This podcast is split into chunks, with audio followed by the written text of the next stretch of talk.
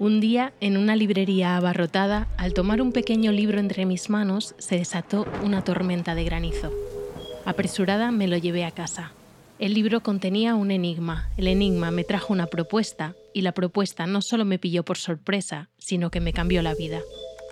Me llamo Débora Marín y soy la nueva portavoz de la Sociedad Lectoescritora, un grupo antiquísimo de mujeres dedicadas a la lectura y la escritura en primera persona.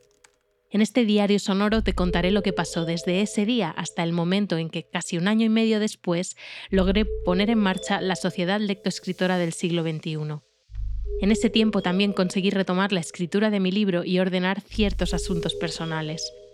Pero nada de esto lo hice sola. Como pronto comprobarás, las lectoescritoras no estamos nunca solas. Si acabas de llegar, te recomiendo empezar por el episodio cero, el prólogo, y no te olvides de resolver tu propio enigma en sociedadlectoescritora.com. La vida cambia rápido. La vida cambia en un instante. Te sientas a cenar y la vida que conoces se acaba. El tema de la autocompasión. Estas fueron las primeras palabras que escribí después de que sucediera. La fecha en el archivo Notas sobre el cambio.doc de Microsoft Word es 20 de mayo 2004, 11:11 pm pero tal vez abriera el archivo y al cerrarlo pulsara distraídamente salvar. En mayo no hice cambios en el archivo, no hice cambios en ese archivo desde que escribí esas palabras en enero del 2004, dos o tres días después del suceso. Durante mucho tiempo no escribí nada más. La vida cambia en un instante, un instante normal. Ahora, al empezar a escribir esto, es el 4 de octubre, por la tarde, del 2004, Hace nueve meses y cinco días, aproximadamente a las nueve de la noche del 30 de diciembre de 2003, mi marido, John Gregory Dunn, en la mesa del salón de nuestro apartamento de Nueva York, en la que acabábamos de sentarnos a cenar, sufrió aparentemente o realmente un repentino y severo ataque al corazón que le causó la muerte. Nuestra única hija, Quintana, llevaba cinco noches inconsciente en una unidad de cuidados intensivos de la Singer Division del Beth Israel Medical Center, por entonces un hospital en la avenida East End. Cerró en agosto de 2004, más conocido como el Beth Israel North o el antiguo Hospital de Médicos. Lo que pareció un caso de gripe invernal lo bastante grave para ingresarla en urgencias la mañana de Navidad había derivado en neumonía y choque séptico. Esto es un intento por encontrar sentido al tiempo que siguió, a las semanas y meses que desbarataron cualquier idea previa que yo tuviera sobre la muerte, la enfermedad, la probabilidad y la suerte, la buena o la mala fortuna, sobre el matrimonio y los hijos y el recuerdo, sobre el dolor y los modos en que la gente se plantea o no el hecho de que la vida acaba, sobre la precariedad de la cordura y sobre la vida misma. He sido escritora toda mi vida, como escritora, incluso de niña, mucho antes de que empezara a publicar lo que escribía, siempre tuve la sensación de que el significado radicaba en el ritmo de las palabras, las frases, los párrafos, una técnica para contener lo que pensaba o creía tras un refinamiento cada vez más impenetrable. Soy o he llegado a ser la forma en la que escribo, sin embargo, este es un caso en que en vez de las palabras y sus ritmos, desearía tener una sala de montaje equipada con un Avid, un sistema de edición digital en el que pudiera pulsar una tecla y la secuencia de tiempo se desintegrara para mostrarles simultáneamente todos los cuadros de la memoria que me asaltan en este momento y dejarles elegir las tomas, los diferentes comentarios al margen, las distintas lecturas de las mismas líneas. En este caso, para encontrar el significado, necesito más que palabras. En este caso necesito cualquier cosa que yo crea o me parezca inteligible, aunque solo sea para mí misma. Hoy, en Sociedad Lectoescritora, John Didion y El año del pensamiento mágico. Nos dimos cuenta de que mi padre estaba enfermo de repente y en menos de una semana supimos no solo que era irremediable, incurable, inoperable, intratable, irreversible, sino además inminente. Hacía pocos años desde otro problema de salud que casi se lo lleva por delante y que me quitó el suelo bajo los pies. En aquella época y a partir de entonces leí sobre duelos porque no podía hacer otra cosa que tratar de entender qué me pasaba y cómo podía procesarlo. También necesitaba entender qué era la muerte y por qué dolía tanto. Una cosa era perder a mis abuelos, aunque el duelo por mi abuela no fue sencillo tampoco, pero otra muy distinta era perder a mi padre. Aquellos meses descubrí a Joan Didion, pero también a Joyce Carol Oates, a Delphine de Vigan, a Chimamanda Ngozi Adichie y a Rosamund Lehmann. Dos maridos, dos hijas, una madre y un padre perdidos. De todos ellos hablaremos con las socias en el anexo. Mi padre no murió aquella vez, aunque quedó con un dolor crónico insoportable que ni siquiera supieron cómo aliviar. Esta otra vez, en medio de mi proceso de creación de una sociedad lectoescritora para el siglo XXI, mi madre me llamó una mañana y me dijo que mi padre no hablaba bien. Ese primer día, junto a él en el box de urgencias, empecé a escribir un diario, pero no como había hecho hasta entonces, de pensamientos e ideas atrapadas al vuelo, sino de hechos de la vida, como había hecho de pequeña. Solo que ahora la cosa iba de enfrentarme por primera vez a la pérdida de uno de los dos seres humanos que me convirtieron a mí en un ser humano. Mi padre se iba y yo no encontré otro modo de enfrentarme a ello que recolectando los días en forma de palabras, grano a grano como una espigadora. Días que no eran de niño y trabajo y trabajo y niño, sino solo de padre, padre y padre y enfermedad, decrepitud y muerte. Y también días que fueron a la vez, extrañamente, días de componer un libro. Como si la vida quisiera darme algo a cambio, contra todo pronóstico, la muerte de mi padre fue el nacimiento de mi libro. Pero como no se me da bien hacer varias cosas a la vez, el desarrollo de la sociedad lectoescritora pasó cuatro meses detenido, en espera. Disculpe, ahora no puedo atenderle. Contacte de nuevo más adelante. Y cuando pude volver a contactar, sabía que tenía que recuperar a Joan Didion, que, aunque estaba en la lista de socias de honor de la anterior portavoz de la Sociedad Lectoescritora, Aún no había escrito los dos libros sobre su duelo cuando fue incluida. El año del pensamiento mágico, que es el inicio que he leído hace un momento sobre la pérdida de su marido, y Noches Azules, sobre la pérdida de su hija. Así que CZC debió de incluirla por sus anteriores obras, a caballo entre la narración periodística y el ensayo personal. Pero, ¿cómo llegó Didion hasta ese punto de exposición y vulnerabilidad? ella que siempre se había protegido en sus textos con sumo cuidado. Empecé a investigarla. No hace falta escarbar mucho para descubrir que uno de los adjetivos más comúnmente dedicados a Didion es fría. En ese primer episodio de El año del pensamiento mágico, hay una idea sobre ella a la que volverán más adelante en el libro y la vierte de forma casual la asistente social que en el hospital viene a comunicarle la muerte de su marido. Luego, al encontrarse las dos con el médico, la asistente dice que John Didion is a cool customer, lo que han traducido como una mujer muy entera, pero literalmente significa una clienta fría. Vamos, que no está haciendo drama ni lo hará, que guardará la compostura.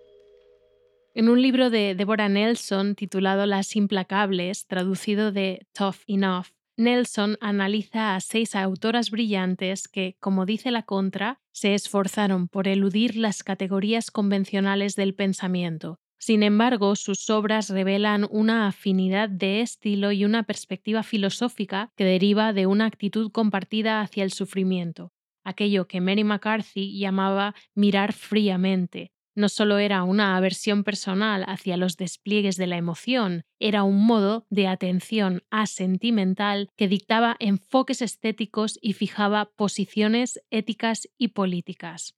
Las seis autoras son la ya mencionada Mary McCarthy, Diane Arbus, Hannah Arendt, Susan Sontag, Simone Weil y Joan Didion.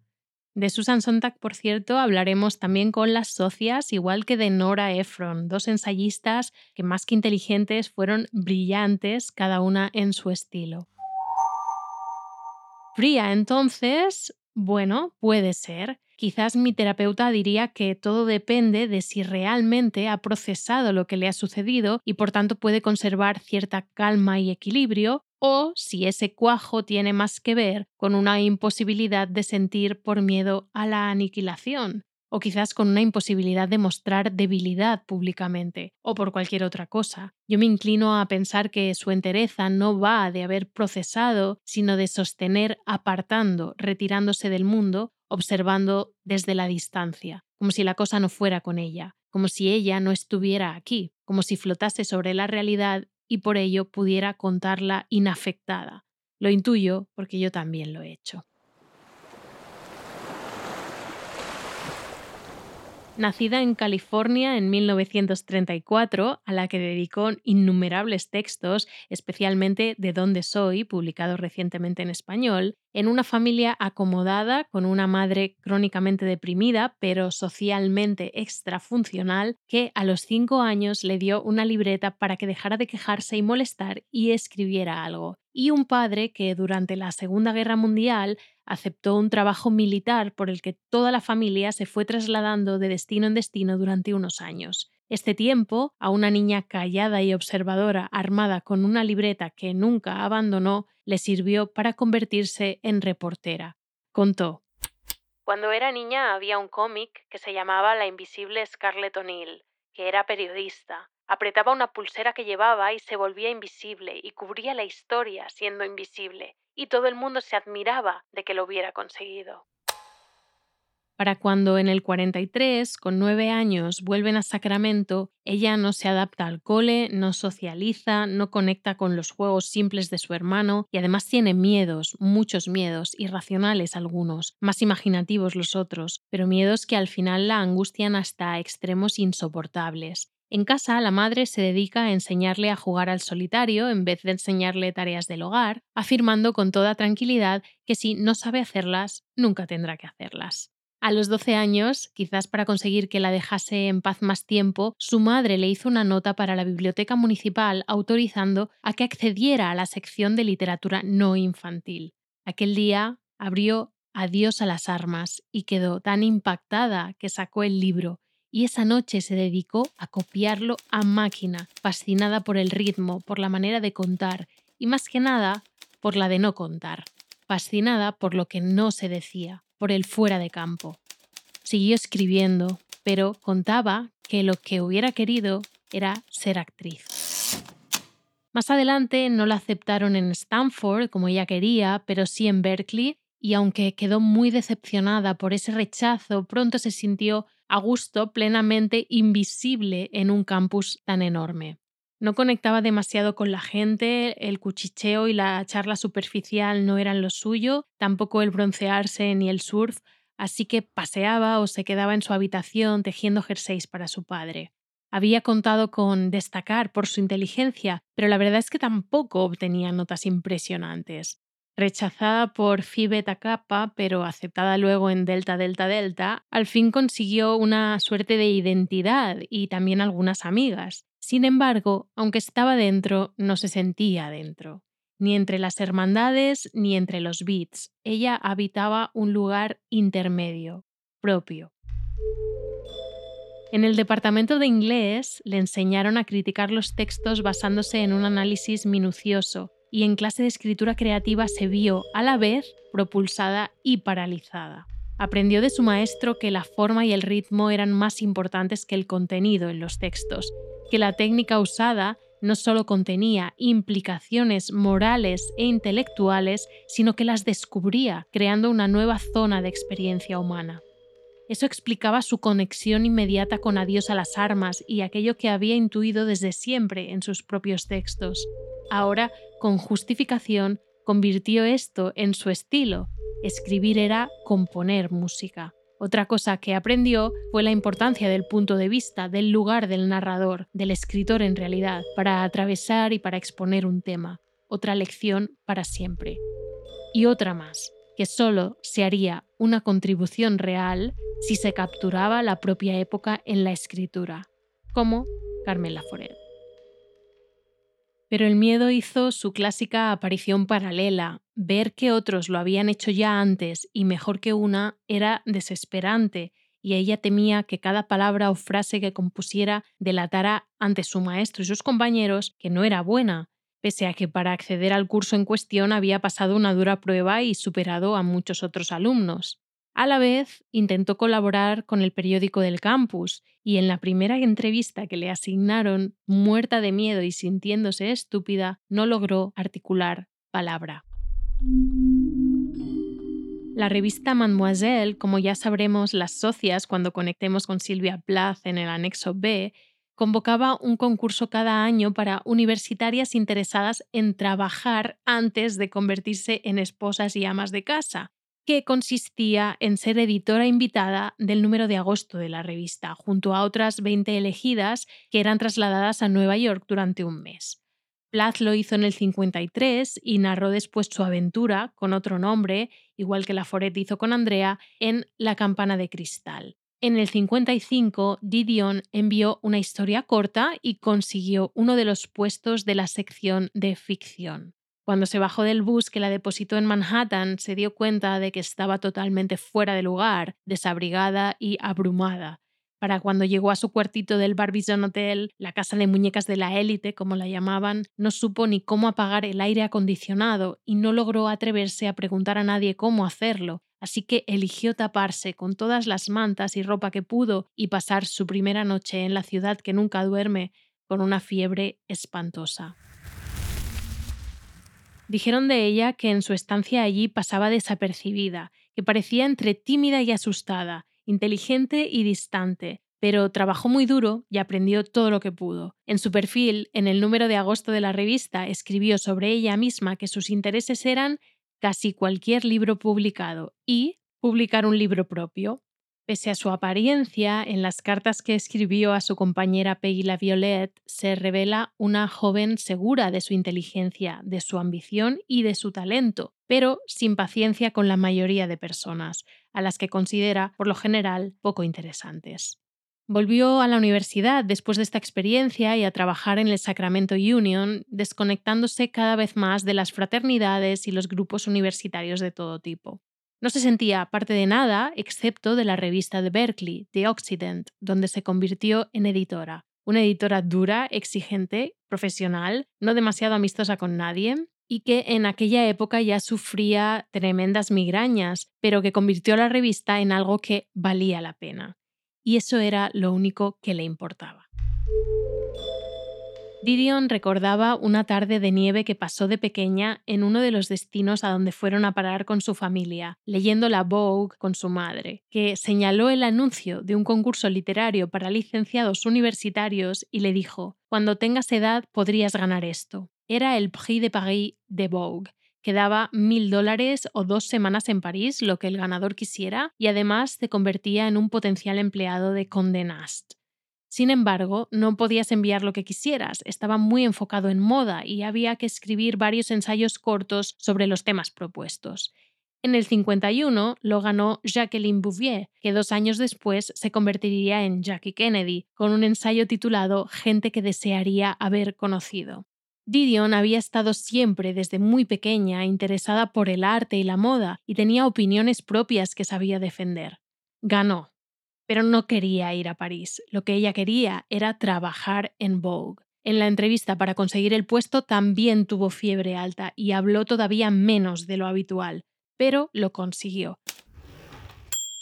La verdad es que les pagaban una miseria las obligaban a llevar sombrero en la redacción y a llamar a sus madres semanalmente. Les daban fenobarbital si venían nerviosas, por lo que fuera. Podían hacer la siesta si lo necesitaban. Pero, a pesar de todo, en Vogue aprendió a escribir de verdad, a usar las palabras realmente adecuadas, a sintetizar al máximo, a editar mejor, a hacerlo limpio y claro y preciso, a hacerse las preguntas oportunas para lograr escribir.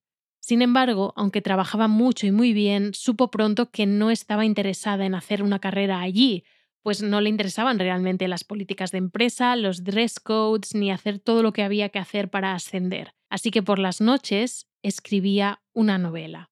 Por otro lado, el copy para Vogue lo hacía tan rápido que tenía tiempo para ofrecerse como freelance para otras publicaciones, así que sus piezas empezaron a verse por todo Nueva York. No tardaría demasiado en que la reconocieran como una figura a tener en cuenta y su voz, única y personal, empezaría a formar parte del panorama periodístico de la ciudad. Trabajaba día y noche, a destajo, escribía sin parar. Su ambición la propulsaba. En una fiesta, como tantísimas otras, o en un after work, como los de cada día, donde todo el mundo terminaba borracho, Joan Didion conoció a John Gregory Dunn. Su novio de entonces le dijo: Este es el tío con quien deberías casarte. Con dinero, escribe para el Time, de buena familia, bebedor, con temperamento. Y así fue, conectaron. Tiempo después se fueron juntando de vez en cuando para comer. Un día Dunn le contó una afición que tenía en el momento, husmear en los buzones de los barrios buenos para ver quién vivía en cada casa, y ya había descubierto así a un par de famosos. Ella le acompañó en una de sus salidas y disfrutaron como nunca, pero no pasaron a más. En un momento en que ninguna de las profesionales que la rodeaban querían ser madres, ella había empezado a desear tener un bebé, había sufrido un aborto quizás, se sentía triste y desesperanzada y su compañero no parecía compartir un deseo como aquel. Empezó a estar profundamente deprimida. Se dio cuenta además de que estaba estancada en Vogue, de que su novela también estaba estancada, de que todo estaba empezando a pudrirse. Se aburría, se medicaba y bebía, como casi cualquier mujer de su entorno. Sin embargo, reunió la fuerza para hacer cambios. Dejó a su novio, cambió de piso, trató de publicar su manuscrito enviándolo a editoriales aún sin terminar, a pesar de que la respuesta una y otra vez fue que no. Su ex, aún amigos, acabó presentándole a un editor conocido que no apreciaba demasiado su escritura en realidad, la quería cambiar y la consideraba demasiado centrada en sí misma, y le cambió el título a Run River, que ella consideraba que no tenía nada que ver con la novela, pero que le ofreció, un poco por compromiso, un avance de mil dólares. Gracias a ese dinero pidió una excedencia de dos meses en Vogue y consiguió acabar el libro. Por eso la segunda parte es mejor que la primera, dijo, porque la escribió centrada en escribirla. Sin embargo, no sabía cómo arreglar lo que había escrito todos aquellos años antes y además se daba cuenta de que su ambición era mayor que su capacidad real para escribir una novela. Para cuando llegaron a la fiesta de presentación del libro, sin embargo, el editor había cambiado de opinión y le dijo entusiasmado, esto va a ganar un Pulitzer. No lo ganó. A lo largo de este tiempo de amistad con Dune, su amor por la literatura y por compartir lo que ambos estaban escribiendo, tanto en el trabajo como en sus novelas, fue creciendo hasta el punto en que se comprometieron. Ella no estaba locamente enamorada, quizás tampoco él, pero era una relación muy práctica. Se entendían, Hablaban de lo mismo, se lo pasaban bien juntos y él no solo la comprendía, sino que la toleraba con todas sus rarezas muy perfectamente. Ella también, a su vez, toleraba el genio y la furia de él cuando las cosas no estaban bien. Y no era sencillo lograr algo así, esa tolerancia y ese apoyo mutuos. Ella lo sabía, estaban bien, más que bien. Así que se casaron y se dijeron hasta que la muerte nos separe. Ella se dio cuenta de que el momento cultural que se vivía en Nueva York no era el suyo, que como en la universidad no conectaba con nadie ni con nada. Iba a fiestas y se aburría, pero por otro lado iba mucho al cine y había conseguido una columna en Vogue para contar lo que veía. Su marido tampoco estaba bien del todo y un día le preguntó a John si le parecería bien que dejara Time e intentase hacerse freelance. A ella le pareció que también podría hacer lo mismo. Se fueron a Hollywood. Un hermano de Dune trabajaba en la industria y el joven matrimonio quería intentar escribir guiones juntos para tele y para cine porque allí en esos momentos era donde estaba el dinero. Para formar parte del Star System había que conocer a gente, ir a fiestas, crear conexiones. Su cuñada la ayudó a meterse en esa sociedad y a ser la esposa correcta en ese entorno, pero Joan no lo soportaba. Sabía que ella no era esa persona y se sentía de nuevo muy miserable, envuelta en fenobarbital y en alcohol de fiesta en fiesta. En 1964 empieza su relación profesional con The Saturday Evening Post y en el 66 adoptan a su hija, Quintana Roo, el nombre de una región remota en México, tras mucho tiempo de intentar concebir juntos sin éxito. Y a partir de ese momento son tres, y todo lo que escriba Joan desde entonces lo hará siendo tres hasta que ese mal día de diciembre de 2003 pasan a ser dos y unos pocos meses después vuelve a ser una. Y es justo ahí cuando Joan escribirá las dos novelas que le conseguirán el éxito internacional. Contó que, a diferencia de todos los anteriores, ambos libros le habían salido de golpe, especialmente El año del pensamiento mágico, que escribió en tan solo 88 días y señaló que lo encontró increíblemente fácil de escribir, que era como sentarse y llorar y ni siquiera tenía la sensación de estarlo escribiendo. Normalmente soy muy consciente del ritmo de las frases y de cómo funciona todo. No le di ninguna importancia a nada de eso.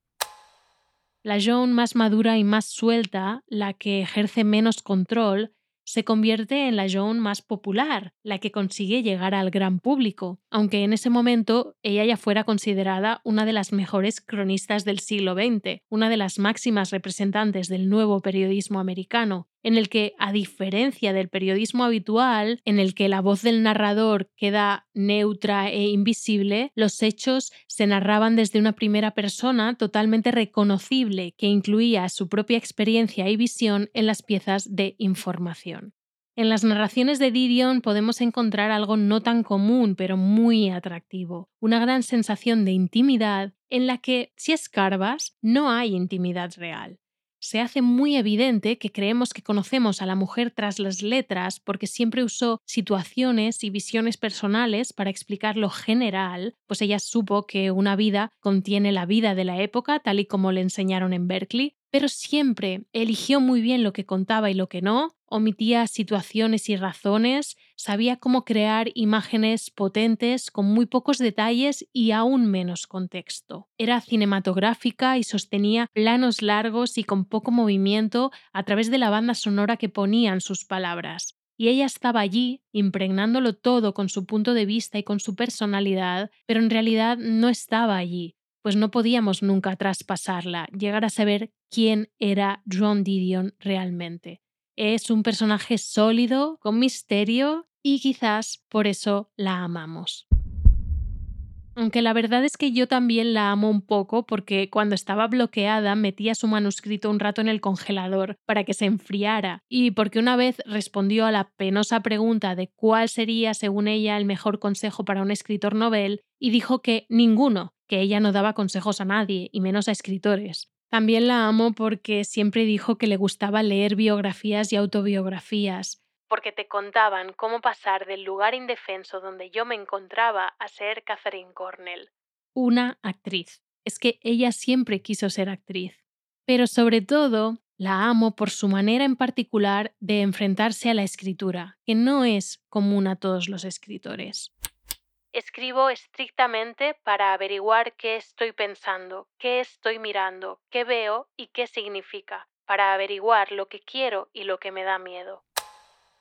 Didion afirma que no sabe lo que piensa hasta que no lo escribe. Y chica, hasta no hace mucho yo estaba ligeramente traumatizada porque me pasaba lo mismo. Es decir, me sentía profundamente tonta por necesitar escribir para organizar mi pensamiento. De poco he descubierto que también me funciona hablarme, o sea, no hablar en general, sino hablarme, así que me hablo a solas, en voz bajita, y ahí en medio del discurso, ya sea escrito o susurrado, siempre pesco unas cuantas ideas de importancia para mí. De todos modos, escribir gana, porque escribiendo las puedo recuperar. ¿Quién se acuerda de qué dijo hace cinco minutos? Desde luego, yo no. Por eso John narró esos meses tras la muerte de su marido y también narró la enfermedad y la muerte de su hija. ¿Cómo iba a superar, si no, el fin de la vida tal y como la conocía? En el primer capítulo de El año del pensamiento mágico, una joya que plantea ya todos los temas de la novela que encontraremos a continuación y la posición vital de la narradora, cuenta así la diferencia entre una muerte sentida y una muerte que te aniquila. El desconsuelo, cuando llega, no tiene nada que ver con lo que esperamos. No fue eso lo que sentí cuando mis padres murieron. Mi padre murió pocos días antes de cumplir 85 y mi madre un mes antes de los 91, y en ambos casos después de años de progresivo deterioro.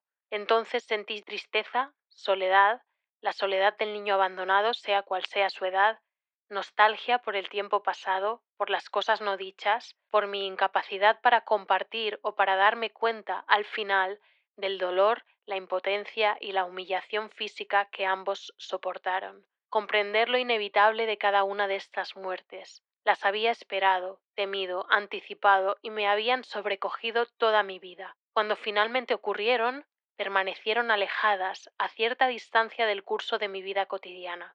Tras la muerte de mi madre, recibí una carta de un amigo de Chicago, un antiguo misionero de Merinol, que intuyó acertadamente lo que yo sentía.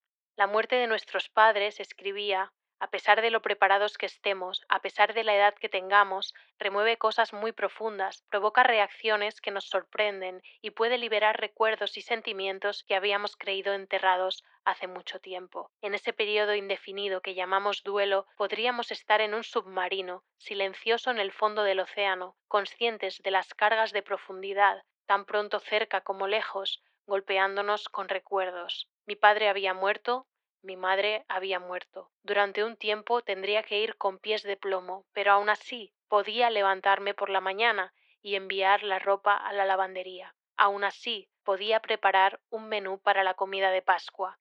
Aún así me acordaba de renovar el pasaporte. El desconsuelo es diferente. El desconsuelo no tiene distancia. El desconsuelo llega en oleadas, en acometidas, en repentinos arrebatos que debilitan las rodillas, ciegan los ojos y borran la cotidianidad de la vida.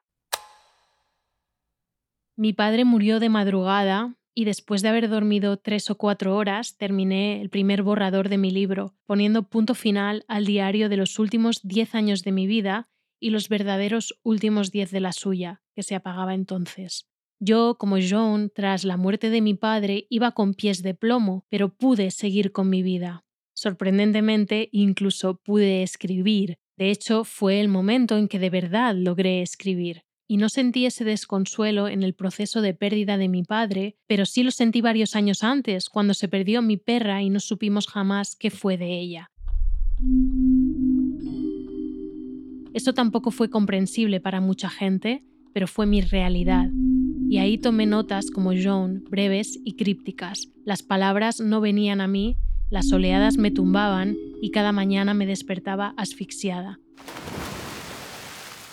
Unos días después de la muerte de mi padre conseguí reunir el espíritu para volver a nadar, pues lo había dejado por miedo a que se fuera mientras yo estuviera en el agua sin saberlo, y fue allí donde, entre brazada y brazada, sucedió, casi sin esperarlo, mi encuentro con John Didion. Necesitaba una voz amiga y solo ella podía dármela en aquel momento. Estamos en una sala de cine con la luz apagada. En la pantalla solo hay negro. John y yo estamos sentadas con una butaca de espacio entre las dos. Ella parece minúscula entre el terciopelo rojo. Fuma. Es vieja y frágil, las manos le tiemblan, escuálidas. El pelo ralo ya, media melena y flequillo. Cuando empieza a hablar me asusto, pues su voz suena a joven, casi a niña, y me cuesta acostumbrarme a este descalabro cognitivo. Temo incomodarla, además, como si estuviera retrasando el inicio de la película o fuera a fastidiar algo importante. Pero al momento me dice, mirándome, no me molestas, no te preocupes, me gusta este espacio tanto como a ti, está muy bien haber venido. Y después de unos segundos, sigue, no me gusta hablar.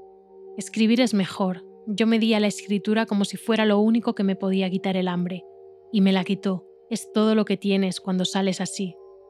Yo me pregunto así cómo, pero antes de decirlo, ella me corta el pensamiento, como nosotras, hambrienta.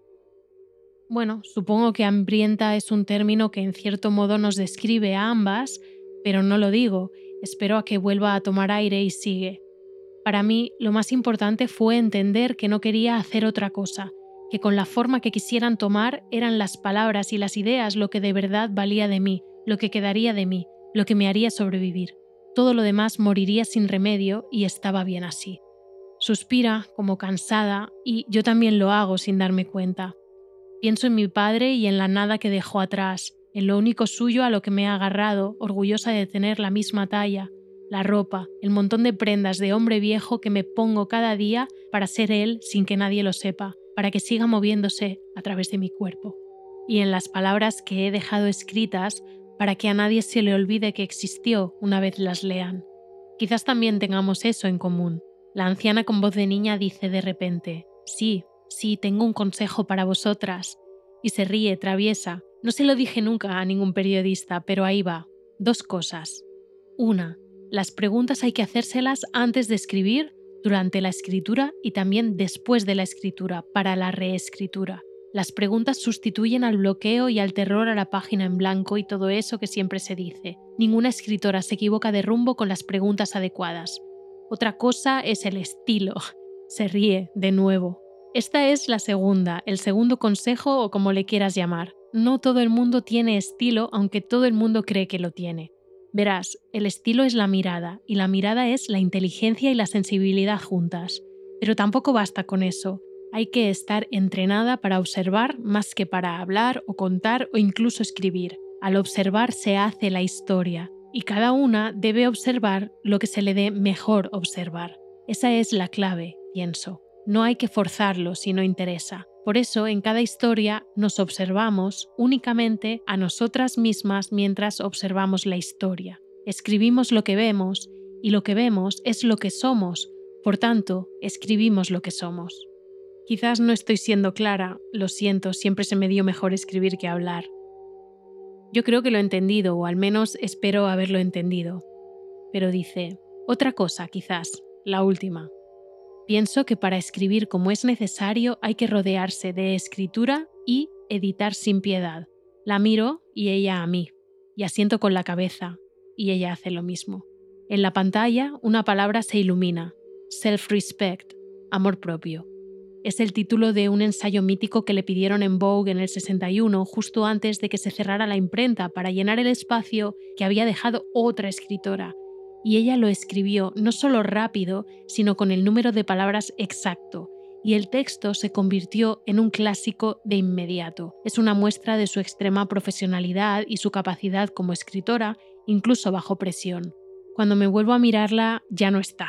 El cigarro reposa humeante en la madera del apoyabrazos, y en mi mente resuenan las palabras sobrevivir, hacernos preguntas, observar lo que interesa, rodearnos de escritura, editar sin piedad, amor propio. Pues vaya, para no gustarle hablar, me ha dejado unos cuantos regalos y no me ha permitido darle nada a cambio. Eso sí que es amor propio. Me da la risa en el cine y en la piscina me da la risa también me paro a hacer el muerto en mitad del carril y me digo, así es, Joan, sobreviviremos. Cuando salgo de la piscina y atravieso la barrera de entrada, ya vestida, reluciente y con el pelo mojado, la recepcionista me alcanza un sobre y me dice que lo acaban de dejar para mí. Le doy las gracias y salgo corriendo sin ninguna esperanza de encontrar a alguien fuera, pero el recinto está desierto, solo se oyen los pájaros. Me siento en la moto antes de arrancar, con el casco en el codo, y lo abro. Dentro un documento, como siempre, antiguo y mecanografiado. Una lista de preguntas para antes, durante y después de la escritura. ¿Será posible? De nuevo, me da la risa, pero ya después de tanto tiempo no me cuestiono nada. Además, esta vez el sobre viene con sorpresa y abro una nota de Willow, la presidenta, citándome en un lugar que siempre me ha fascinado y que nunca he podido visitar. La semana que viene, el martes, a las ocho y media. Iré, por supuesto que iré, Presidenta.